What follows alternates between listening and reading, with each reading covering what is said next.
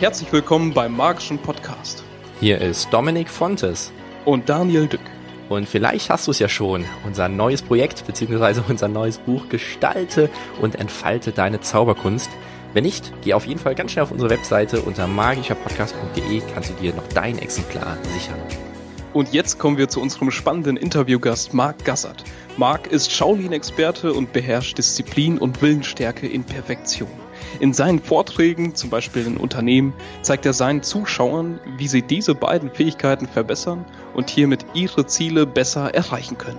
Außerdem nimmt er klar Stellung zu der Thematik, ob und wenn in welcher Form ein Zauberkünstler sich zum Speaker entwickeln kann. Freue dich nun auf Marc Gassert. Hallo Marc, hast du heute schon deine Mabu-Übung gemacht? ja, in der Tat. Ich mache das immer beim Zähneputzen, dann habe ich es gleich hinter mir und das Gefühl, bisschen was Sinnvolles für den Tag schon geschafft zu haben. Sei mir ehrlich, wie lange war es heute? Mai, ich mache das ganz einfach. Ähm, ich stelle mir so, ein, so eine kleine Sanduhr, die drei Minuten lang läuft und dann weiß ich, ich putze drei Minuten Zähne. Und das fühlt sich total gut an, weil dann schummelst du nicht beim Mabu und du schummelst nicht beim Zähneputzen. Für alle Zuhörerinnen und Zuhörer, die noch nicht wissen, was die Mabu-Übung ist, kannst du die mal kurz erklären und vielleicht auch, warum du die machst? ohne sie vorzuführen, ist das gar nicht so einfach. Weil man muss sich vorstellen, also Mabu heißt eigentlich Reiterstellung auf Chinesisch. Und ähm, man begibt sich tatsächlich, man macht die Beine so breit, als würde man auf einem Pferd sitzen und dann setzt man die Hüfte ab, als würde man sich auf einen Stuhl setzen, nur dass da halt, ja, jedenfalls für die Zauberer ein unsichtbarer Stuhl ist. Ähm, in anderen Worten, äh, es sieht aus wie die Kackstellung. man muss auch darauf achten, dass die Oberschenkel parallel zum Boden sind. Ähm, und das ist äh, eine isostatische, isometrische Muskelbelastung, die ist sehr anspruchsvoll für die Willenskraft. Ähm, und die Chinesen sagen, man kann damit Willenskraft schulen oder stärken oder vermehren, ähm, sodass man am Schluss mehr davon hat. Und deswegen ist die Übung gar nicht so verkehrt. Was ist eine gute Zeit bei der Übung? Ach, es gibt keine wirklich gute Zeit. Hm, darum geht es gar nicht. Ich glaube, nach 10, 20 Sekunden kommt bei dieser Übung der ähm, innere Widerstand und man spürt so eine leise, aber sehr deutliche Stimme in sich, die sagt, ich kann nicht, ich will nicht, ich höre auf, ich schmeiß das jetzt hin, ich, ich lass gut sein. Und diese Stimme, die gilt es dann liebevoll zu akzeptieren. Ah, schön, dass du da bist, alter Bekannter. Ja, ein bisschen weinerlich heute. Hm, naja, aber wir, wir ziehen das trotzdem gemeinsam durch. Und ähm, es geht nicht darum, drei Minuten, vier Minuten, fünf Minuten, sondern halt äh, diese Reibung auszuhalten. Das ist die Übung, so sagen die weisen Mönche. Also der Weg ist das Ziel. Ja, genau. Es hat ja auch einen sehr großen Grund, warum du zu dieser Übung gekommen bist. Was ist dieser? Ähm, ja, ich, ich, musste die, ich musste diese Übung, die war Teil äh, der, der Kung Fu, des Kung Fu Curriculums oder Lehrplanes. Ähm, und da wird sehr stark selektiert. Also man, man, muss, bevor man was Neues lernen darf, muss man zeigen, dass man äh, Tugenden drauf hat und zu, zu den Tugenden gehört eben auch Selbstdisziplin. Und die wird ähm, in Shaolin äh, mit, unter anderem mit dieser Übung äh, geprüft. Äh, hat man wirklich den, den Biss und die Willenskraft und die Leidenschaft, äh, um, um weiterzukommen? Genau die Richtung meinte ich gerade. Shaolin-Mönch bist du ja. Einer der wenigen Europäer. Ist richtig, oder? Naja, nicht so ganz. Also ähm, Mönch bin ich nicht. Das sieht man an meinen Buschelhaaren. Okay. Ähm, ja gehört, dass man, dass man dieses Gelübde abgibt und sagt, so, ich gehe jetzt genau den Weg der, der äh, in dem Fall Buddhisten, Taoisten aus, aus, der, aus, der Shaolin, äh, aus dem Shaolin-Zweig. Und meines Wissens nach gibt es äh, einen Europäer, das ist ein, ein deutschstämmiger Italiener, äh, aber eben wie gesagt nicht ich, ähm, der tatsächlich versucht, in, in, den Bergen Italiens in Südtirol äh, ähm, als Mönch zu leben. Und meine Vision war, war ganz anders. Ich wollte da sein, ich wollte lernen, ich wollte das Lernen aufsaugen und dann nach Europa äh, nehmen und schauen, was, was ist deckungsgleich, was ist konkurrent, was können wir vielleicht im, im Westen von den Jungs aus dem Osten noch lernen und vice versa. Deswegen war für mich klar, äh, ich bleibe da nicht mein ganzes Leben. Ich mache das für das Zeitfenster, das ich damals hatte, von einem knappen Jahr und dann schon mal weiter. Zu welcher Erkenntnis bist du gekommen? Was kann man jetzt in die westliche Welt davon mitnehmen? Ah, die, die Erkenntnisse sind natürlich total vielschichtig. Ähm, zum einen, es lohnt sich unendlich, sich mit anderen Kulturen als der eigenen auseinanderzusetzen. Das ist so albern, das klingt, aber es ist genauso wichtig. Mm, dann ist es so, dass wenn man ein bisschen tiefer einsteigt in die, in die Welt der Tugenden, dann entdeckt man, dass, dass alle Menschen irgendwo gleich sind, vielleicht sogar zu ähnlichen Zeiten gleiche Reflexionen über ein ähnliches Thema hatten. Also zum Beispiel gibt es eine starke Deckungsgleichheit ähm, über, ähm, also zum Beispiel Konfuzius und Lao Tse haben so um die 500 vor Christus gelebt und ähm, bei uns im Westen, da waren das die alten Griechen, Sokrates, Platon, Aristoteles, die auch so ungefähr ähm, 500 vor Christus gelebt haben. Und ohne dass diese Jungs einander kannten, haben die trotzdem sehr ähnliche Erkenntnisse geschaffen. Die einen haben reflektiert über Ethik, die Lehre vom äh, richtigen Verhalten, und die anderen haben reflektiert über Wude, die Tugenden der Kampfkunst. Und wenn man die Tugenden so auflistet und nebeneinander schreibt, dann kommt man auf fast dasselbe raus und das finde ich extremst erstaunlich. Der einzige Unterschied ist, dass die Chinesen im Moment noch mehr von den Tugenden leben äh, als, als wir Deutschen. Es lohnt sich, glaube ich, in manchen Bereichen zu gucken, was können wir wieder ähm, uns aneignen äh, an Wissen. Das war eine lange Antwort, das tut mir leid. Ähm, Hervorragend. Hervorragend, genau solche Antworten lieben wir. Wie sieht das denn aus? Kannst du irgendwie erklären, warum das so etwa zur gleichen Zeit auf einer komplett anderen Seite der Welt passiert ist? Gibt es da irgendwelche Begründungen für oder war es einfach jetzt an der Zeit, es musste so kommen? Das ist für mich ein riesiges Mysterium. Ich kann es überhaupt nicht sagen. Also teilweise gibt es Sätze, die, die äh, aus dem Chinesischen übersetzt fast sofort ähm, und dann denkt man so, wow, cool, das ist irgendwie so elektrisierend, spannend, toll, mystisch. Ähm, ich kann mir fast nicht vorstellen, dass, ähm, äh, dass das dann eine Absprache gibt oder, oder da gibt es ja so Theorien, dass es irgendwie Atlantis oder irgendeinen anderen verbindenden Kontinent mal gegeben haben könnte. Das weiß ich alles nicht. Aber man könnte argumentieren und sagen, ähm, eine Hochkultur, ähm, in der es Menschen zu etwas bringen, ähm, da geht es eigentlich immer wieder um dieselben Themen. Ähm, und dann ist es fast egal, ob das in Amerika oder im, im alten Griechenland oder im äh, Süden Chinas stattfindet, immer dann, wenn Menschen zu Hochkulturen sich zusammenfinden, äh, tauchen dieselben Probleme auf und dieselben Fragen stellen sich und dann gibt es vielleicht auch ähnliche Antworten. Würdest du sagen, dass die Menschen dort disziplinierter sind als hier in der westlichen Welt? Aufgrund dieser Übungen? Aufgrund der Disziplin, die sie so jeden Tag an den Tag bringen? Also ich möchte mich nicht rumdrücken. Ich gebe eine, eine klare Antwort. Die Antwort ist ja. Ähm, obwohl das gemein ist, jetzt alle über einen Kamm zu scheren. Aber, aber trotzdem ist es so, dass wenn man, wenn man die Masse nimmt der, der jungen Chinesen, die legen eine Leistungsbereitschaft an den Tag. Das ist atemberaubend und es ist fast egal. Du musst nicht ins Kloster der Shaolin gehen. Du kannst nach Hongkong gehen, du kannst nach Shanghai gehen, du kannst nach Peking gehen. Äh, du kannst in ungefähr eine der acht Millionen Städte gehen, die hier in Deutschland keine Sau kennt, die aber irgendwie in, in China wirkliche Leistungsmotoren sind. Und du wirst überall junge, leistungsbereite Menschen finden, die sagen, koste es, was es wolle, ich will mich selber verwirklichen, ich will mich einsetzen, ich bin stolz auf China, weil das jetzt gerade so, so voranschreitet ähm, und, und ich setze alles, was ich habe, ein. Und bei uns hat man manchmal das Gefühl, dass man die Kids äh, an die Uni tragen muss und dort lernen. Das ist ein bisschen unfair. Ähm, den Einzelnen gegenüber, aber, aber der Trend zeichnet sich ab. Und ich würde sagen, in Amerika fast noch ein bisschen stärker als in Europa. Ist das was Kulturelles oder woran liegt das? Ich könnte mir vorstellen, aber das ist jetzt eine Hypothese, dass, dass viele in Europa einfach satt sind, weil es fehlt uns ja an nichts. Und dann ist es sehr schwer, einen Antrieb zu generieren. Wenn man nach was hungert, was erleben will, was es vorher nie gab, dann ist die Leistungsbereitschaft, dann sind die Ziele so groß, dann ist es fantastisch. Aber wenn ich eigentlich alles habe, nicht mal mehr Geburtstagswünsche, ja, allenfalls noch einen Schrank, damit ich neues Zeug räumen kann, ähm, ja, dann fehlt vielleicht Antrieb. Wenn du sagst, dass es in Europa und dann auf der anderen Seite in China, also etwa zur gleichen Zeit, eine ähnliche Richtung gekommen ist, aber jetzt in China es immer noch mehr gelebt wird, ist das dann auch der Grund, warum du extra rübergegangen bist? Oder warum gerade die chinesische Kultur? Mm, das das lässt sich über eine andere Antwort erklären. Ähm, ich, komme aus einem Umfeld, wo ich mit, in frühen Jahren Kampfkunst gelernt habe. Also mein Papa war ein alter Interpolmann ähm, und ich habe irgendwie echt, glaub, nachdem ich als Dreijähriger einen Fußball kicken konnte, habe ich auch quasi gelernt, äh, wie, wie kann man sich aus einer Umklammerung befreien, ganz schnell wegrennen. Äh, wir haben damals in Italien gelebt, da war das auch gut, das zu können. Ähm, und dem Interesse, dann habe ich, glaube ich, irgendwann den ersten Bruce Lee-Film gesehen und dachte so, wow, wow, das ist ja ganz anders als das, was quasi mein Vater von der Polizeiarbeit her kennt oder was aus dem taktischen Nahkampf kommt. Ähm, für mich war damals dann Bruce Lee wie so eine Art Superheld, der alles kann. Und welches Kind möchte nicht irgendwie das lernen, was ein Superheld kann?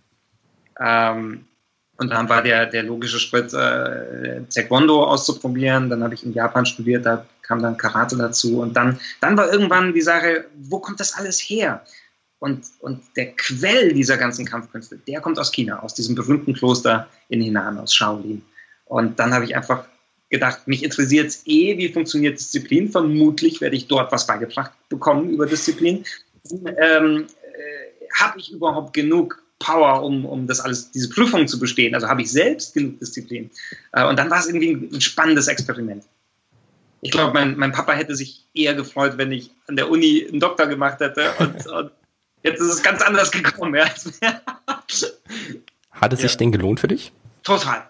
Also total, total. Das, das war vielleicht, also Kung Fu ist das wichtigste, äh, die wichtigste Lektion meines Lebens. Hilft das auch dir, deine Ziele weiter zu erreichen? Hat dich das bestärkt in dem, was du tust? Unbedingt. Also ich glaube, wie gesagt, ähm, alle Menschen ähm, lernen Tugenden und in den Kampfkünsten kriegt man diese Tugenden, glaube ich, ganz besonders nachhaltig eingebläut und beigebracht. Ähm, und eine der Tugenden ist, dass man an Dingen dranbleibt, dass man, dass man seine Ziele umsetzt. Und das heißt, oft, wenn, wenn ich merke, ah, ich bin auf, ah, jetzt werde ich faul, ah, jetzt äh, bin ich nicht mehr so scharf und nicht mehr so heiß, dann, dann erinnere ich mich an, manchmal nur an das Gesicht eines meiner Meister und dann fange ich sofort, ah, dann lache ich meistens über mich selber und, und mache dann weiter. Und das, diese Erinnerung, diese Erfahrung gemacht zu haben, die hilft mir unglaublich viel. Wir reden jetzt hier die ganze Zeit über Disziplin und bei den Shaolin. Wie genau können wir uns das vorstellen? Was bedeutet Disziplin bei den Shaolin im Tag? Also was habt ihr dort für einen Tagesablauf gehabt? Weil ich glaube nicht, dass ihr den ganzen Tag nur die Mabu-Übung gemacht habt. Wie kann man sich das so vorstellen? Ein Tagesablauf in Shaolin ist, ist sehr anspruchsvoll. Also körperlich zum einen, die machen wahnsinnig viele Leibesübungen.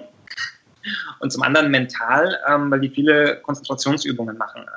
Von, von leichter Meditation über Qigong, über Tai Chi, über Atemübungen, über äh, Atemübungen mit Muskelübungen, äh, über Visualisierungsübungen. Also es ist tatsächlich, die bringen dich körperlich an, an den absoluten Erschöpfungszustand und dann noch ein bisschen drüber hinaus. Und ich habe das Gefühl, geistig auch. Ähm, vor allem irgendwie, ich, für mich war es krass. Also ich, ich fand es sehr, sehr anstrengend. Ähm, der Tag beginnt äh, 4.30 Uhr und der endet meist so um Mitternacht reicht das an Schlaf? Weil jeder im Westen würde ja sagen, das ist viel zu wenig. Wie kannst du trotzdem solche Höchstleistungen dann erreichen? Ja, das frage ich mich bei denen auch immer. Ja. Ich, ähm, in Sachen Schlafwissenschaft, da glaube ich, ist das letzte Wort noch nicht gesprochen worden. Also meine Erfahrung ist, dass man Schlaf tatsächlich lange Zeit, äh, ja, wie soll man sagen, ähm, in, in, kleinen Dosen, wenn man meditiert, wenn man, wenn man Bewegungen macht, die dem Körper gut tun, wie jetzt Tai Chi zum Beispiel, ähm, dann, dann holt sich der Körper schon das, was er braucht. Also die Chinesen nennen das den Akku aufladen, die sagen, das ist Qigong, Energiearbeit. Und dann führt man sich das wieder zu, was man beim, beim Kämpfen, beim Schwitzen, beim Laufen verloren hat. Und für die Chinesen macht Sinn. Und ich, meine Meister, die sind, die sind alt gewesen. Also da, in Shaolin, da rennt der ein oder andere Hundertjährige rum, der dir noch einen perfekten Spagatsprung durch die Luft zimmert. Weißt du, dann sagst du so, hä, wie kann das sein? Das, die schlafen ja auch alle ihr ganz lang dann nur dieses Pensum. Ähm, jetzt muss ich aber ehrlich sein, das, was ich, was ich hier im Westen an, an Schlafwissenschaftsbüchern gelesen habe, da, da geht es recht eindeutig in die Richtung, man muss ausreichend schlafen und alles unter sieben Stunden ist Raubbau. So, nachdem ich kein Mediziner bin und nachdem ich kein äh, Wissenschaftler bin, kann ich nur sagen, die Zeit, die ich in China war, hat es mir nicht geschadet. Aber vermutlich ist das ein Thema, das muss man sich echt genau anschauen. Jetzt bist du ja heute nicht mehr drüben in China und äh, bist weiterhin Shaolin-Mönch. Wie genau können wir uns jetzt deinen Alltag vorstellen? Weil du bist jetzt ja auch auf der Bühne tätig, neben der Zauberkunst. Kannst du da mal ein paar Sachen drin, drüber erzählen? Naja, so einen, so einen ganz klassischen Arbeitsalltag, den gibt's nicht, weil, weil wenn wir viel unterwegs sind, dann hast du halt manchmal Tage, wo du acht Stunden für eine Anreise brauchst. Manchmal, wenn es transkontinental wird, bist du ein oder zwei Tage unterwegs. Ähm, dann hast du einen Bühneneinsatz, dann musst du irgendwie wieder zurück. Also dieses ganz geregelte Leben, das man, das man von einem 9-to-5-Job aus einem Angestelltenverhältnis kennt, das gibt's nicht. Ähm, ich habe ein Morgenritual. Ähm, ich stehe immer auf, äh, trinke ich äh, einen, einen wunderbaren Cappuccino, sofern ich, sofern ich einen kriegen kann. Ansonsten tut's ein Glas Wasser. Ähm, dann lese ich Zeitungen und dann mache ich äh, Übungen. Das ist immer irgendeine Form von Kung Fu. Da gibt's eine ganze Menge, was man immer wiederholen muss, damit man es nicht vergisst. Ähm, und, und der Nebeneffekt ist, es hält dich körperlich einigermaßen fit. Äh, und dann beginnt das Tagwerk und, und in unserer Welt äh, meistens mit, mit E-Mails abarbeiten und dem Bürozeug, ähm, bevor man dann sich genug Luft verschafft hat, sich anderen Sachen zu widmen. Weiß ich aber nicht, ob das so spannend ist. Das ist, äh, wie gesagt, für, fürs fahrende Volk äh, ist kein Tag wie derselbe.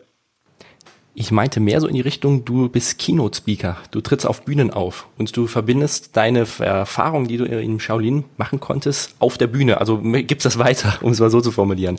Wie können wir uns das sozusagen vorstellen? Also was ist so deine Intention genau dabei und wie wird das so angenommen?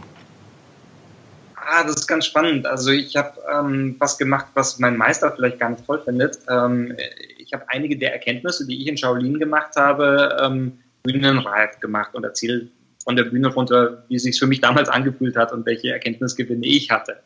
Ähm, und was ich versuche zu erklären, und das ist ein Teil wissenschaftlich recherchierter Arbeit äh, von, von Professor Roy Baumeister aus den Staaten, ähm, das ist der Versuch, die Wirkungsmechanismen von Selbstdisziplin zu erklären. Also welche Antriebskräfte gibt es? Ähm, die Frage zu beantworten, warum wir Menschen im Prinzip alle leistungsstark und diszipliniert sind, aber nicht immer alle in allen Lebensbereichen. Also vielleicht kennt ihr das, bei, bei mir gibt es so, es gibt ein paar Lebensbereiche, da bin ich echt gut und ein paar Lebensbereiche, da frage ich mich, hey, warum bin ich da, warum bin ich da so schwach? Ich will doch so gerne diszipliniert sein, so warum fällt es mir so unglaublich schwer, auf mein geliebtes Schokoladeneis zu verzichten oder warum fällt es mir so schwer, Päckchen zur Post zu bringen oder Behördengänge zu machen und in anderen Bereichen klappt es so gut. So, also die Frage ist, was sind die Wirkungsmechanismen? Weil wenn man die verstanden hat, die sind ja nicht nur psychologisch, die sind ja auch biologisch, dann, dann kann man ein bisschen leichter ähm, sich an das, an das Potenzial rantasten, das man eigentlich hat. Viele Menschen streben ja nach dem Besten. Ich habe mal einen Satz gehört, äh, wenn man der Meister in einer Disziplin ist, dann muss man sich eine andere Disziplin suchen. Was oh, hältst wow. du davon? Eigentlich weiß ich nicht, äh, überhaupt nichts, weil ich es total anmaßend finde, von sich selber zu sagen, ich bin ein Meister in einer Disziplin. Ähm, nee, anders gesagt, wenn man seine Ziele erreicht hat, das, also das Höchstlevel erreicht hat, so dass man sagt, okay, jetzt, ich habe jetzt alles erreicht, was ich erreichen wollte, dass man sich sofort ein nächstes Ziel setzen muss. Ja, ich glaube, dass es in unserer Gesellschaft tatsächlich nach dem einen Ziel kommt immer das nächste. Ähm, wir sind auf der Jagd nach Zielen. Ich weiß nicht, ob das immer so gut ist. Ähm, aber vermutlich ergibt es sich in dieser Lebenswelt. Und da ist ja prinzipiell auch nichts Falsches, dass man sagt, ähm, man geht den Weg und die, die Buddhisten würden sagen, der Weg entsteht beim Gehen. Und da sind natürlich immer eine ganze Menge Ziele auch dabei. Ähm, mein Meister würde mir raten, vorsichtig zu sein, sich nur über das Erreichen von Zielen zu definieren. Ähm, der würde vielleicht sowas sagen wie, äh, werde nicht nach Zielen süchtig, werde nicht nach Erfolg süchtig, äh, versuche nicht immer das nächste, das höchste, das beste, das tollste nächste Ziel zu erreichen, sondern sei auch mal zufrieden mit dem, was du hast. Äh, bring dich in Balance, atme tief durch und dann genieße. Sollte man dann immer irgendwie zu Sättigungspunkten gehen oder darf man auch mal weitergehen oder wann ist sozusagen das rechte Maß in Ordnung? Oder sollte man einfach in andere Bereiche gehen, um dort weiter ähm, ein Ziel sich sozusagen aufzuarbeiten oder wie sieht ähm, dein Meister das? Das ist ein krass philosophisches Gespräch, das wir führen. ähm, ich, ich merke, dass ich gar nicht so sehr in die Richtung ähm, will, weil, weil ich mag Menschen nicht, die anderen versuchen, einen, einen Rat zu geben, indem sie ihre eigene Meinung zum Dogma machen. Ähm, für mich, für mich funktioniert es ganz gut, dass ich die Augen aufmache und gucke, was, was für Optionen habe ich, was bietet mir das Schicksal und dann entscheide ich mich, äh, kann ich dahin, will ich dahin, wie fühlt sich das für mich an? Ähm, von den Zielen, die ich bisher erreicht habe, die sind nicht alle deckungsgleich. Also ich, ich habe mal zehn Jahre dem einen gewidmet und dann zehn Jahre dem anderen äh, und da gibt es gar keine einzige Schnittstelle. Ähm, ich würde aber jetzt auch nicht sagen, wenn du das und das zur Meisterschaft erreicht hast, dann ist es zwangsläufig so, dass du dir eine andere Nische suchen solltest, um da auch wieder Meister zu werden. Das darf total individuell sein. Das darf jeder machen, wie er mag. Also wenn ich mir jetzt zum Beispiel vorstelle, man würde Juan Tamaris sagen, lass das mal mit den Karten sein, da bist du jetzt gut genug, ja. Mach mal irgendwas mit Gummibärchen. Also, nein, der wird seinen Karten voll bleiben. Viele nehmen ja die Ziele, um motiviert zu sein, dass man nach etwas strebt. Wenn äh, dein Meister jetzt gesagt hat, dass man nicht gierig danach sein soll, wie schafft man es trotzdem, die Motivation aufrechtzuerhalten? Ah, das finde ich eine ganz tolle Frage. Also ich glaube, dass ein Teil von Antrieb ähm, sich tatsächlich aus einem Ziel äh, generieren kann. Also wenn ein Ziel begehrenswert ist, dann hast du sofort eine Motivation zu sagen, ja, das will ich erreichen. Ähm, das ist aber ehrlich gesagt nicht Disziplin, weil Disziplin ist das, was danach kommt. Disziplin ist das, wenn du sagst, so, oh fuck, jetzt übe ich schon fünf Jahre am Double Lift, ja, und ich kann ihn immer noch nicht gescheit mit Pinky Count und Double Push Over oder keine Ahnung, ihr wisst, was ich meine. Ähm, und wenn es dann zäh wird und man kurz davor ist aufzugeben, dann braucht man die Disziplin. Dann hilft unter Umständen die Motivation nicht, dass man sagt, äh, ja, eigentlich wollte ich doch bei FISM mitmachen. Jetzt lass du auch mal wirklich so richtig zur Zauberkunst kommen. Ähm, wie sieht das bei dir aus? Du bist ja auf der Bühne als Keynote-Speaker und ähm, ich durfte dich auch schon mal live erleben und da hast du auch ein Zauberkunststück, in diesem Fall das Puzzle des Lebens mit integriert. Machst du das immer mal so ein bisschen was? Weil du hast es nicht als wirkliches Zauberkunststück dargestellt, sondern einfach schön mit untermalt und man sah, dass es ja magisch war und man hat gestaunt. Oder wie ist so dein Schwerpunkt? Soll man merken, dass es Zauberkunst ist? Wie viel Zauberkunst ist dabei und warum genau machst du das? Oh, das ist eine sehr schöne Frage ich glaube, dass du, also ich mache das am Ende ähm, des Vortrags, weil ich will ähm, einen klaren Bruch haben zu dem quirligen Typen, der, der Freches und Kess und Kung Fu macht. Und dann wird es am Ende ein bisschen poetischer und was könnte schöner sein als da Siebensinns Arbeit, äh, die ich wirklich unendlich schätze. Ähm, da geht es um eine Verbindung von Inhalt mit Emotion und einem Staunen. Normalerweise würde ich immer sagen, äh, das, das Schlussbild muss sein ähm, Inhalt und Emotion, dass du halt den Content, den du zu bieten hast, nochmal mit einer Emotion verknüpfst. Das wäre so das klassische NLP-Anker setzen. Und wenn du dann aber noch was zum Staunen hast, ähm, dann hat das einen wahnsinnigen Mehrwert. Das ist der Vorteil, warum ich, warum ich sagen würde, das lohnt sich unendlich, dieses, dieses wunderschöne ähm, Zauberkunststück da zu zeigen. Der Nachteil ist, dass ähm, dass, es, dass in den Köpfen der Zuschauer ein Paradoxon entsteht, also etwas, was sie sich nicht erklären können. Sie sagen, hä, wie ging jetzt das? Und unter Umständen versetzt das, das Hirn in so einen Schock, dass die danach sagen, ja, aber, aber jetzt habe ich irgendwie gar nicht verstanden, was war denn das? Und dann, und dann kommen die danach und sagen, äh, also ich habe alles verstanden, das war ganz logisch mit der Disziplin und, und die Wirkungsmechanismen. so, und dann stehe ich da und muss immer lachen. Ähm, weil, weil äh, dann ist das, was mir so viel bedeutet und so viel wert ist, die Poesie, völlig in Frage gestellt sondern es geht einfach nur so, hä, war das jetzt ein Trick? Ich habe es gar nicht kapiert. Ähm, und hier sehe ich prinzipiell die, die Gefahr von, von dem Vermischen von zwei Bereichen mit der Zauberei. Ähm, macht das für euch Sinn so? Definitiv, auf jeden Fall. Ja. Wie sieht das aus? Ist das dann auch das einzige Kunststück, was du in deinen Vorträgen mit integrierst oder kommt zwischendurch auch mal ein bisschen was anderes noch mit dazu? Hm, ich sehe es nicht so streng. Also ich würde mir jetzt nicht verbieten, ähm, da wo es passt, was zu zaubern. Ähm, ich glaube, in den, in den Leadership-Workshops, in den Seminaren, da erzähle ich ein bisschen über, über Qigong, wie das funktioniert. Die Chinesen sagen einen sehr schönen Satz. Ähm, die sagen, Energie folgt immer der Aufmerksamkeit. Also das, wo du deine Aufmerksamkeit hinrichtest, da fließt Energie. Und ähm, das beschreibe ich immer mit einer Situation, die tatsächlich in, in China stattgefunden hat. Da habe ich dem, dem Abt des Klosters die Armbanduhr geklaut. Und das mache ich dann mit einem der Teilnehmer. Und das ist ja einerseits ein Zaubertrick und andererseits aber ein wirklich schönes Paradebeispiel, um zu zeigen, wenn wir Menschen abgelenkt sind, dann checken wir selbst sowas nicht. Energie folgt der Aufmerksamkeit. Und da finde ich, ist es auch wieder, wieder ähm, schön, ein Teil von mir und es passt, äh, passt zum Thema, zum Inhalt. Und da würde ich Wert drauf legen, egal was man macht. Äh, es muss so ein bisschen zum Inhalt passen, zur Botschaft, die man senden möchte ist es dir dabei wichtig, dass die Zauberei immer zu dem Kontext passt? Also wenn ich es wenn ich's selbst entscheiden darf, dann unbedingt. Unbedingt. Ich meine, es gibt die Form von Zauberei, die, die nur um ihrer Selbstwillen entsteht, wo man sagt, äh, man will, dass die Leute am Schluss sagen, wow, ja, super. Aber wenn man, aber wenn man die Zauberei nutzen kann, um quasi, um quasi seine Botschaft zu verdeutlichen äh, oder in, in seinem Kontext sinnvoll zu gestalten, dann sollte man das unbedingt tun. Das ist viel besser.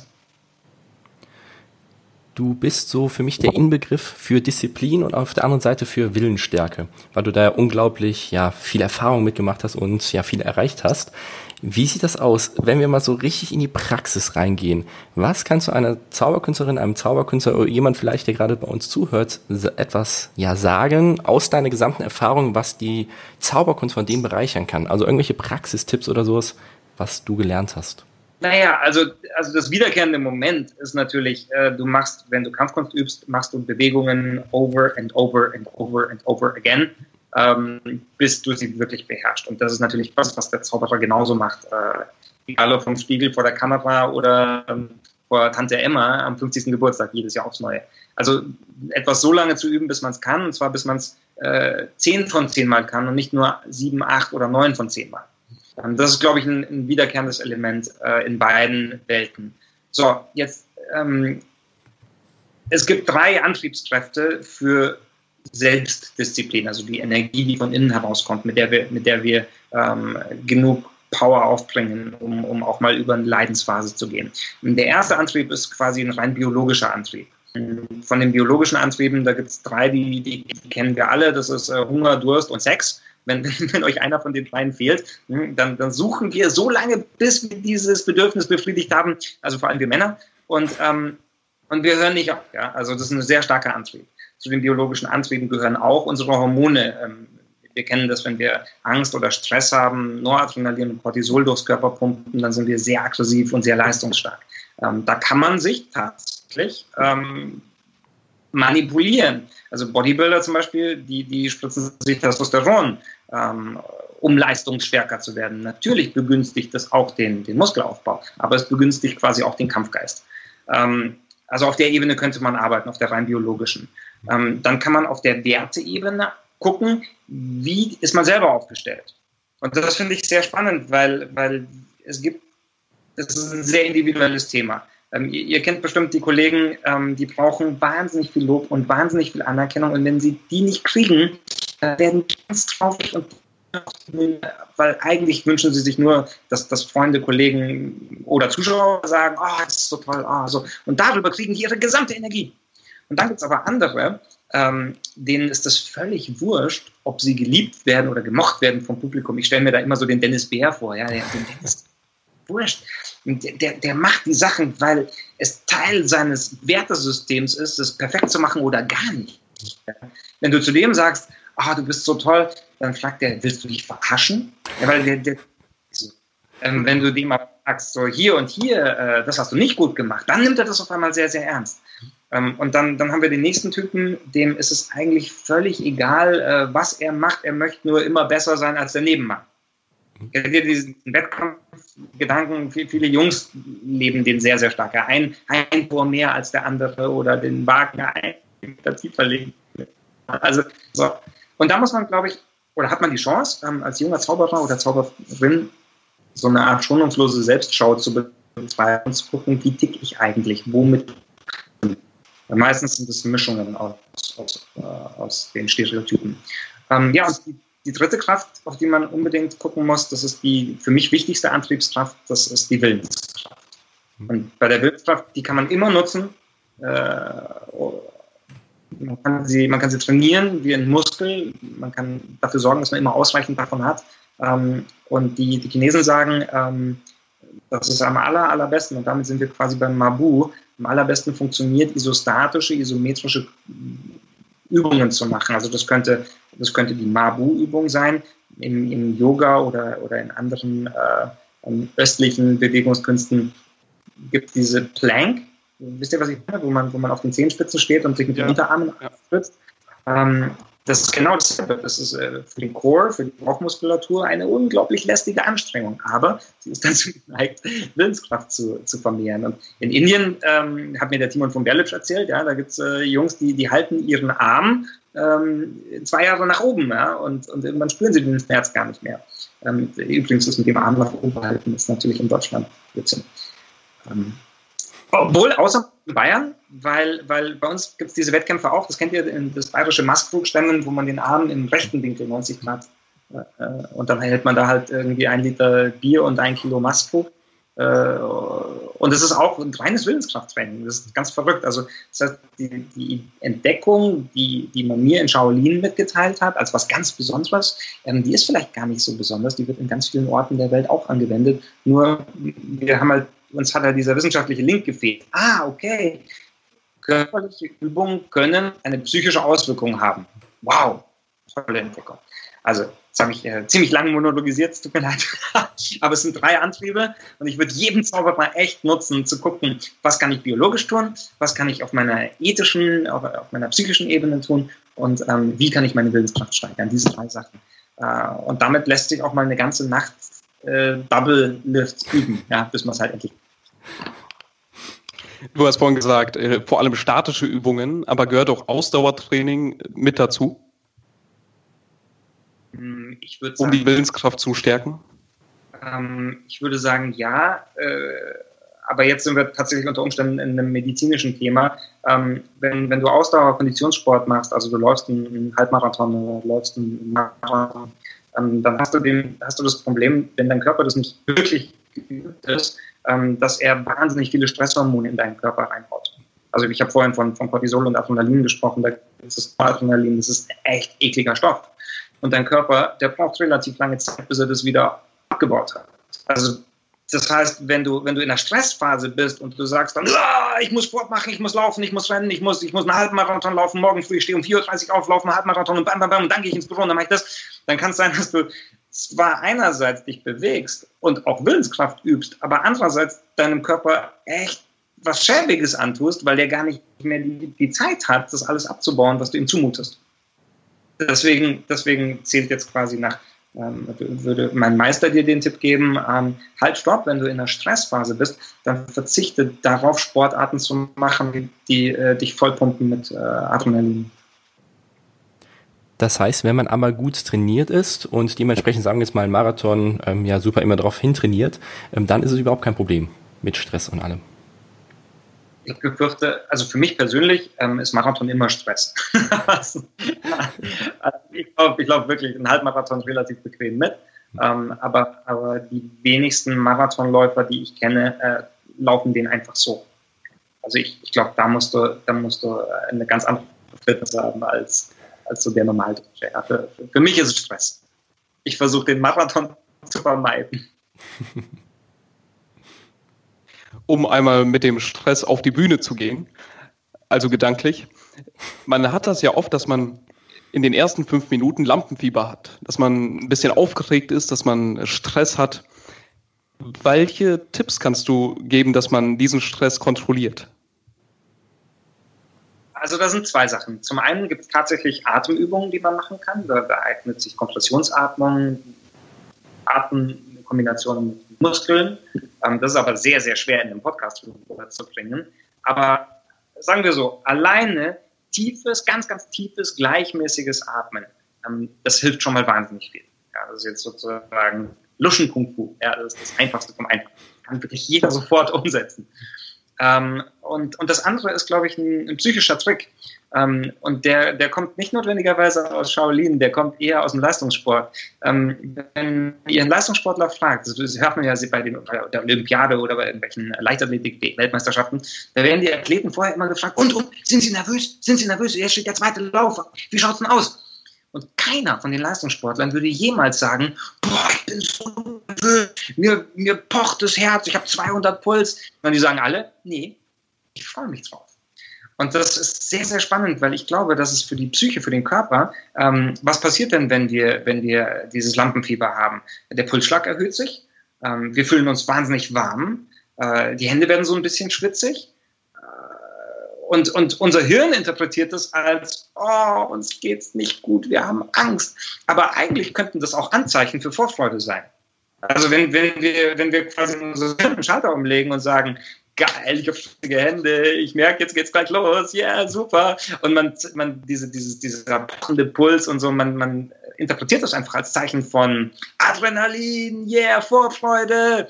Dann auf einmal ist man gar nicht mehr so gehemmt. Und das finde ich einen echt super guten Trick.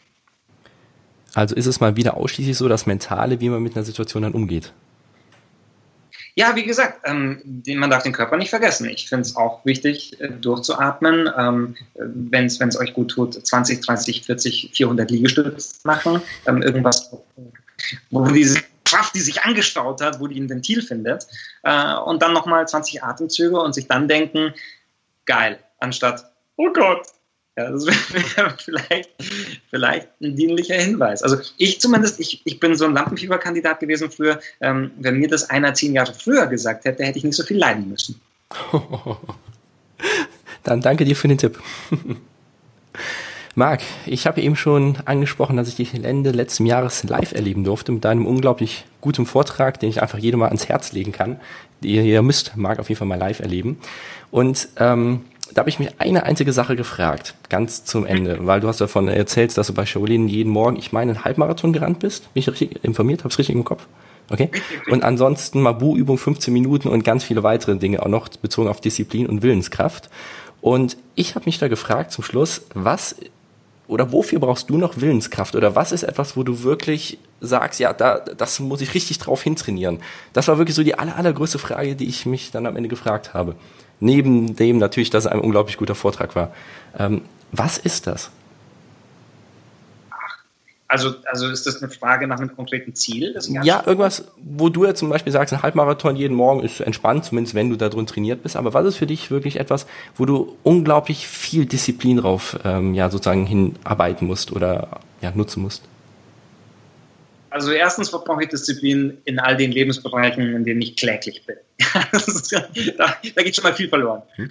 Dann, dann bin ich jetzt in einem Lebensalter, wo, wo ich versuche, nicht so viel zu verlieren.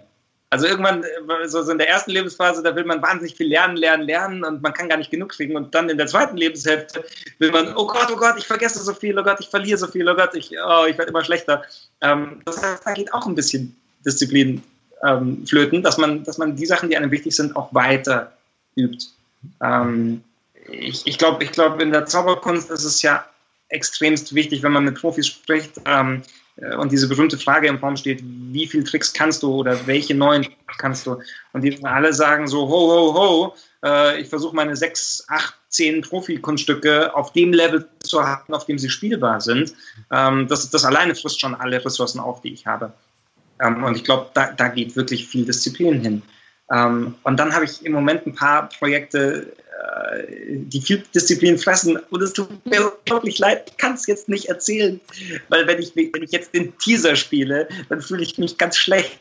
Aber es gibt ähm, zwei Sachen aus, aus, aus der Welt der, der Shaolin, die, die ich mir aneignen möchte, die ich bei Großmeistern gesehen habe, wo ich gedacht habe, das kann nicht sein, dass ein Mensch das kann. Das muss ein Sein. Ich wäre bereit gewesen, mit einem Kamerateam von RTL als Aufklärer dahin zu fliegen und zu sagen, so, jetzt gehen wir den Halunken mal, äh, fühlen wir ihn aufs Zahnfleisch, ähm, bis ich gemerkt habe, nee, das ist, die können das wirklich. Ähm, und, und bei zwei von diesen Dingen, da bin ich selber dran und möchte das für mich entdecken. Und es braucht Disziplin, da nicht aufzugeben, äh, weil es wirklich verdammt schwer ist. Und wenn es soweit ist, ich verspreche es euch, ich schicke euch einen Videolink oder, oder ich, ich zeige es euch. Sehr cool, da sind wir sehr gespannt drauf.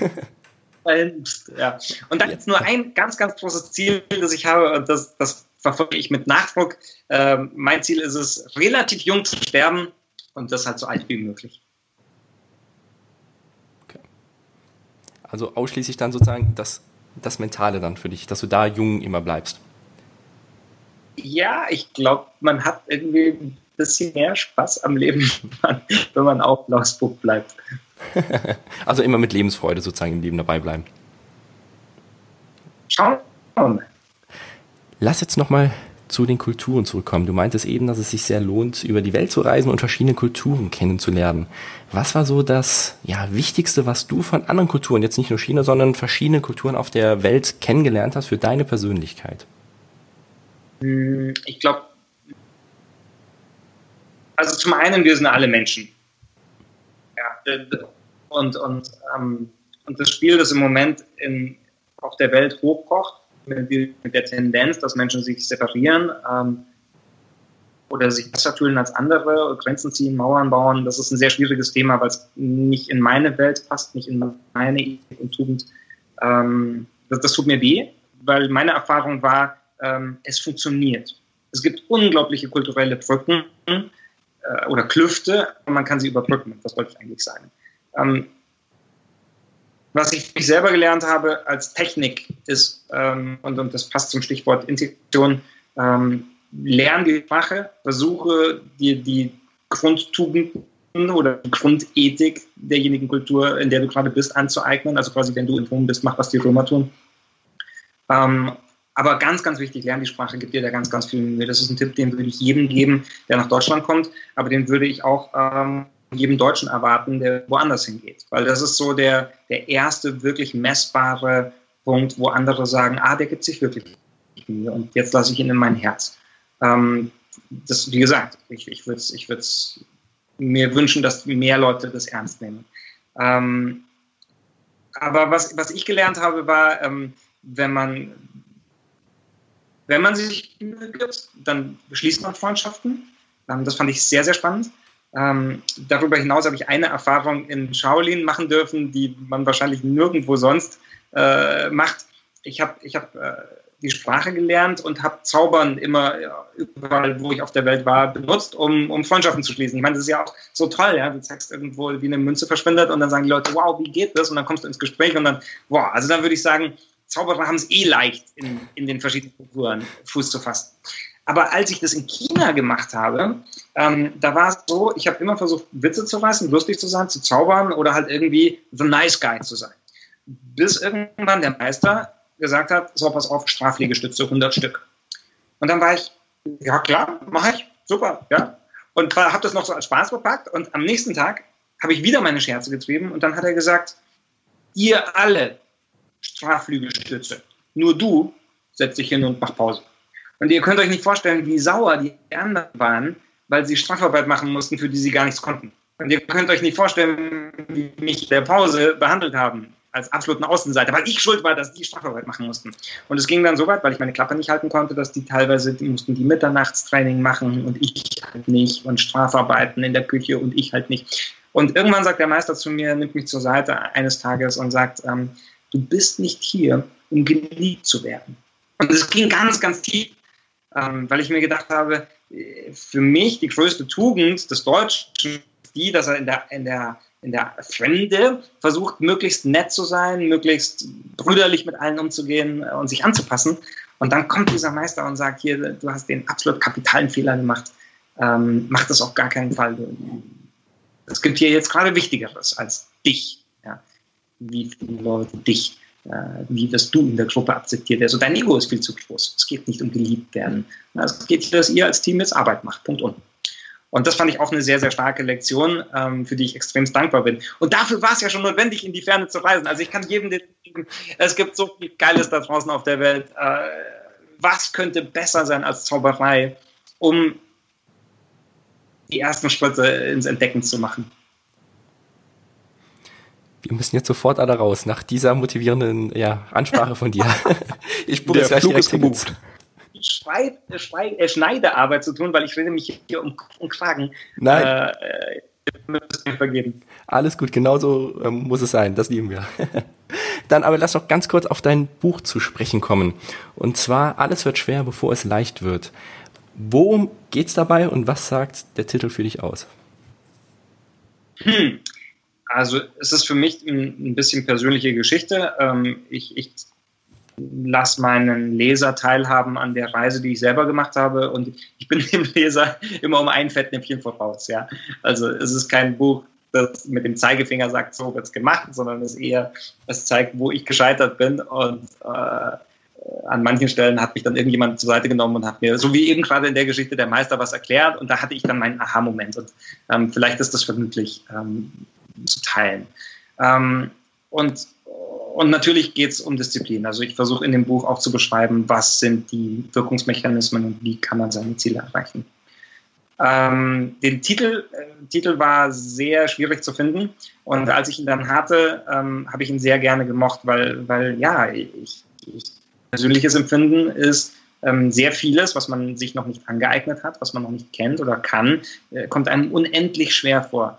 Und ähm, wenn man es dann hat, dann, dann ist es so leicht. Und hier sind wir wieder beim Double Lift.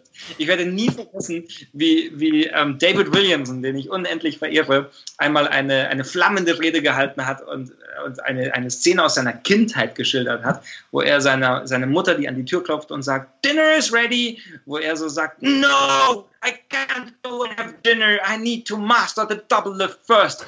And, and, and like an entire uh, night. Und, uh, super, super sensationell. Und, und und was, ich erinnere mich noch, wie schwer das war mit dieser, mit dieser, mit dem kleinen Finger die Karten abzählen und das dann rüberschieben und so. Und, und ja, und mittlerweile, ich meine, ganz ehrlich, wer, wer von uns allen äh, macht das nicht irgendwann im Schlaf? Ähm, dann wirst gefragt, und wie lange hast du gebraucht? Und dann sagst du, keine Ahnung, weiß ich nicht, ist total leicht. Ja. Aber am Anfang, oder Autofahren, auch so, so ein Beispiel. Genau, deswegen, also finde ich den Titel gar nicht so verkehrt. Für alle, die daran Interesse haben, werden wir natürlich den Link dann direkt zu Amazon zu deinem Buch auch in die Shownotes reinlegen. Deswegen guckt auf jeden Fall da mal rein. Dankeschön. Marc, wenn wir jetzt einmal auf dich als Speaker zurückkommen, welche positiven Eigenschaften bringen wir Zauberkünstler schon für die Tätigkeit als Speaker mit? Oh, cool. Das ist eine sehr gute Frage, weil du fragst, welche positiven Eigenschaften bringen wir schon mit. Ähm, also ganz, ganz sicher ein, ein gewisses Wohlfühlen auf der Bühne, ein professioneller Umgang mit Zuschauern. Ähm, das ist dem Zauberer quasi mit der Muttermilch mitgegeben. Ähm, ich glaube, dass wir, dass wir keine Angst haben vor dem Hin und Her. Wir bewegen uns relativ sicher. Wir wissen, wo auf der Bühne das stärkste Feld ist, wo man am besten wirken kann. Ähm, und, und wenn wir dann auch noch schaffen, unser Ego in den, in den Hintergrund zu stellen, was ja viele Zauberer echt gut können, weil sie den Effekt zum Wirken bringen wollen, ähm, dann können sie auch etwas ähm, intuitiv, was vielen Speakern, Speakern fehlt. Ähm, sie können nämlich die Inhalte wirken lassen. Also quasi statt dem Effekt, den der Zauberer normalerweise, können sie den Inhalt für sich sprechen lassen und müssen nicht so egoman auf der Bühne, guck mal, ich bin der Größte, ich bin der Beste, ich bin der und der und der und der. Ähm, das haben sie dann nicht nötig. Ähm, das sind definitiv ganz wichtige positive Eigenschaften. Ähm, ich glaube auch, äh, wie der Goethe mal gesagt hat, dass das Zaubern dass die freie Rede schult wie kaum was anderes. Ähm, weil du sprichst, während du geheim ganz andere Sachen und Abläufe im Kopf hast.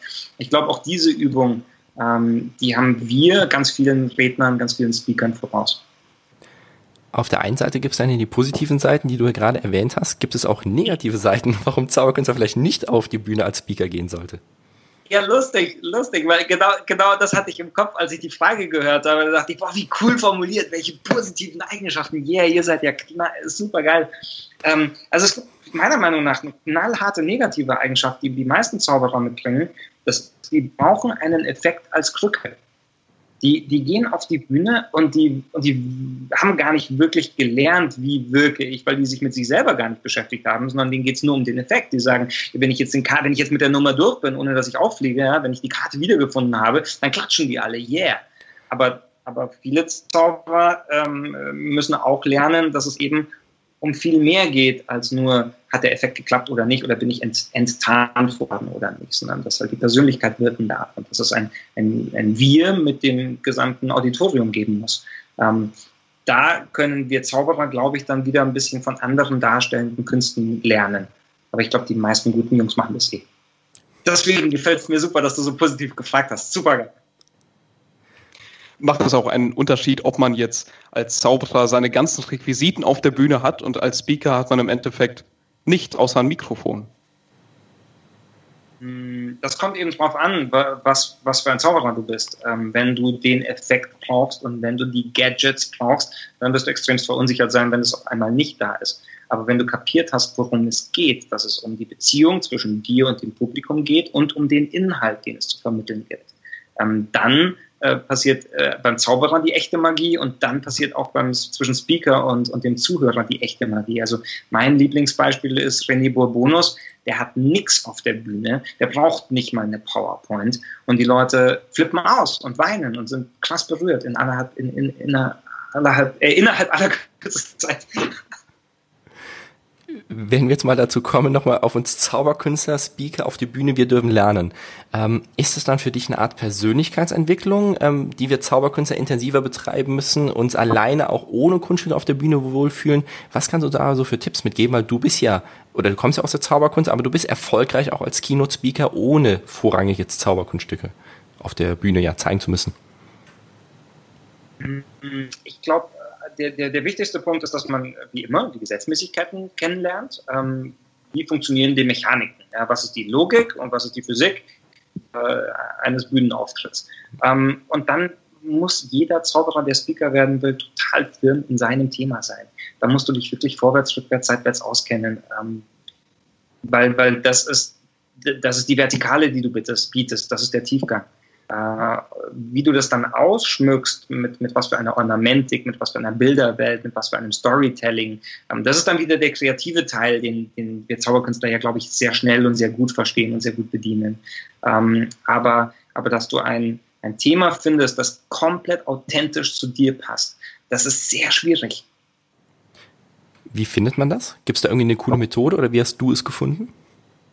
Naja, bei mir ist es so, ich habe ja nicht viel. Ja. Ich, ich kann halt ein bisschen Kung Fu. Und dann war, dann war es naheliegend, über Kung Fu zu reden. Und, und weil es mich wirklich immer schon interessiert hat, ähm, also das wäre auch, äh, hätte ich eine Doktorarbeit gemacht, dann wäre es genau das Thema gewesen. Ähm, was ist die Kraft, die uns Menschen am Ball hält? Woher kommt Selbstdisziplin? Was kann, was kann man tun, damit man mehr davon hat? Ähm, somit für, mich war es relativ logisch, diese Karte zu spielen. Ähm, ich hätte das von, aus rein wissenschaftlicher Welt machen können. Ähm, dann hätte dieser Glamour und dieser Glanz und diese Bilderwelt von Kung Fu nicht dazu gepasst.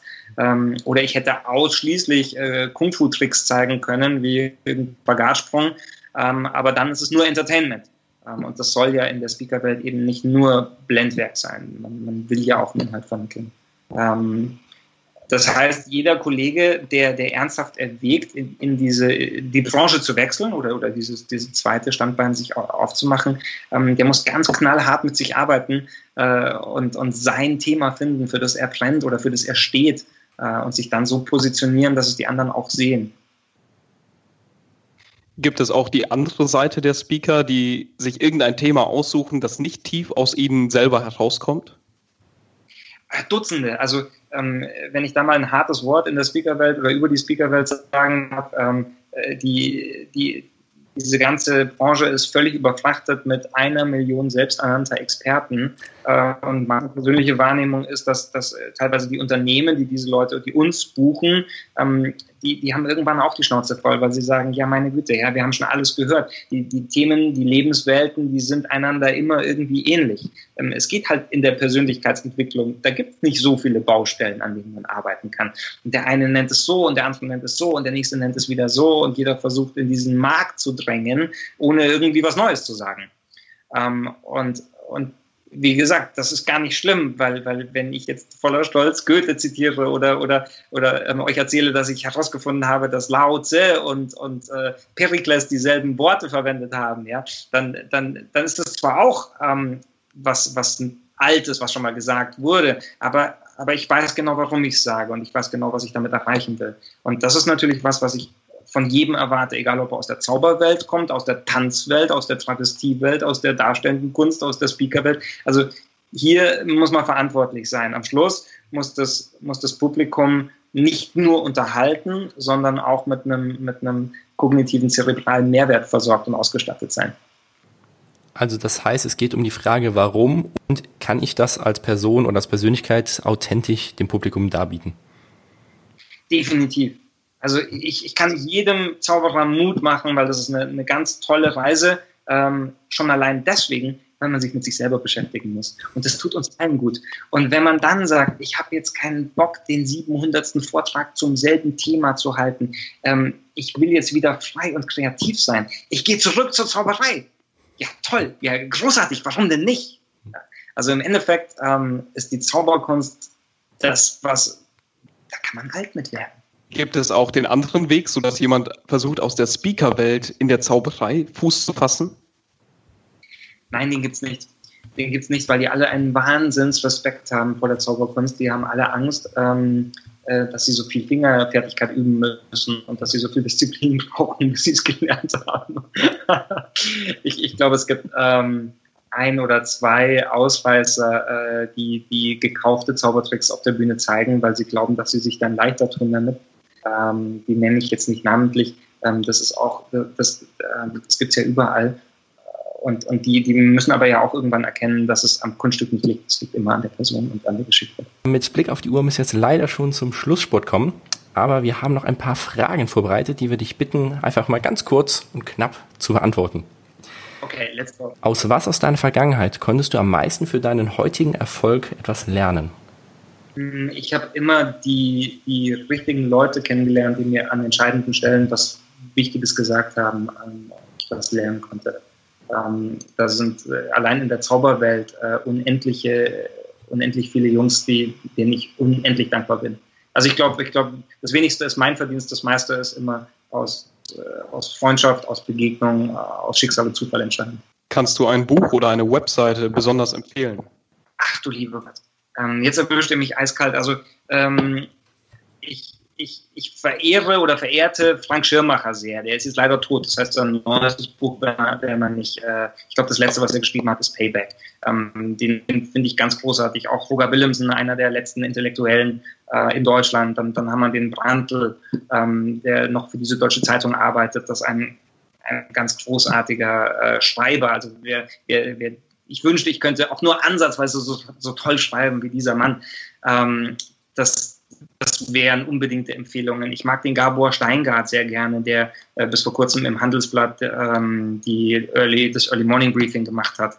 Ähm, den muss man unbedingt verfolgen, wenn man sich für, für Deutschland interessiert. Ähm, jetzt in der Zauberwelt, ach du lieber Gott, ich, ich, ich liebe über alles Pitt Hartling, ich liebe Gaston, ich liebe Dennis Beer, äh, die alle haben, haben Bücher geschrieben, die pff, mehr als lesenswert sind, äh, wert sind äh, Pflichtlektüre. Ähm, für mich einer der komplettesten Zauberer, die alles können. Äh, also vom Close-Up über Bühne, äh, über alles weitere ist Timon von Berlitsch, der hat auch ein Buch geschrieben. Ähm, ich, ich, äh, aus meiner Erinnerung heraus, ich fand auch Nikolai Friedrich immer ganz toll. Ich, ich habe so viele im Kopf, dass ich jetzt fast Angst habe, die wichtigen zu vergessen, ja, Ben Profan, sensationell. Soll ich weitermachen, Thomas Fraps? Ich, ach Gott, die, die, allein diese Zaubererwelt, da sind so viele großartige und ich habe das Gefühl, die Guten, ähm, die sind immer offenen Herzen, die sind immer bereit, ihr Wissen zu teilen. Also von, von all denen kann man am aller, allermeisten lernen. Und Gott sei Dank sind die ja fast omnipräsent immer. Wow. Stell dir mal vor, du könntest ein ganz großes Plakat auf einem prominenten Platz in einer etwas größeren Stadt mit einer Message von dir platzieren. Welche Lebensweisheit würdest du wollen, dass die da draufsteht, davon oder wovon jeder erfahren soll? Was für eine lustige Frage. Äh, ganz schnell. Meine Oma hat immer gesagt, fröhlich sein, Gutes tun und die Spatzen pfeifen lassen. Und gibt es etwas, was du den Hörern noch zum Schluss mitgeben möchtest? Du hast das Schlusswort. Himmel! Ihr seid ja total fies. Äh, ja, ja, hört euch, also hört euch alle Podcasts an. Ich werde das auch tun. Ja? Ich habe das noch nicht gemacht, aber, aber jetzt bin ich neugierig auf die beiden Burschen und jetzt ähm, werde ich wahrscheinlich viele Stunden Hörvergnügen haben. Äh, also das heißt, äh, wenn ihr jetzt quasi vorgespult habt und nur die Schlussworte hört, dann habt ihr wahrscheinlich das Aller, Allerwichtigste gehört. Äh, hört euch die anderen Jungs an. In der Zauberszene gibt es echt viel zu sagen. Ähm, genau. Das ist echt das Schlusswort. Ich fand es ein gutes Schlusswort. Auf jeden Fall. Danke, Marc, das fanden wir auch. Danke dir, dass du mit dabei warst. Vielen, vielen Mach's Dank gut. und viel Glück ciao. euch, Jungs. Das ist knaller, was ihr macht. Ciao, ciao, ciao. Danke dir, ciao. Danke, ciao.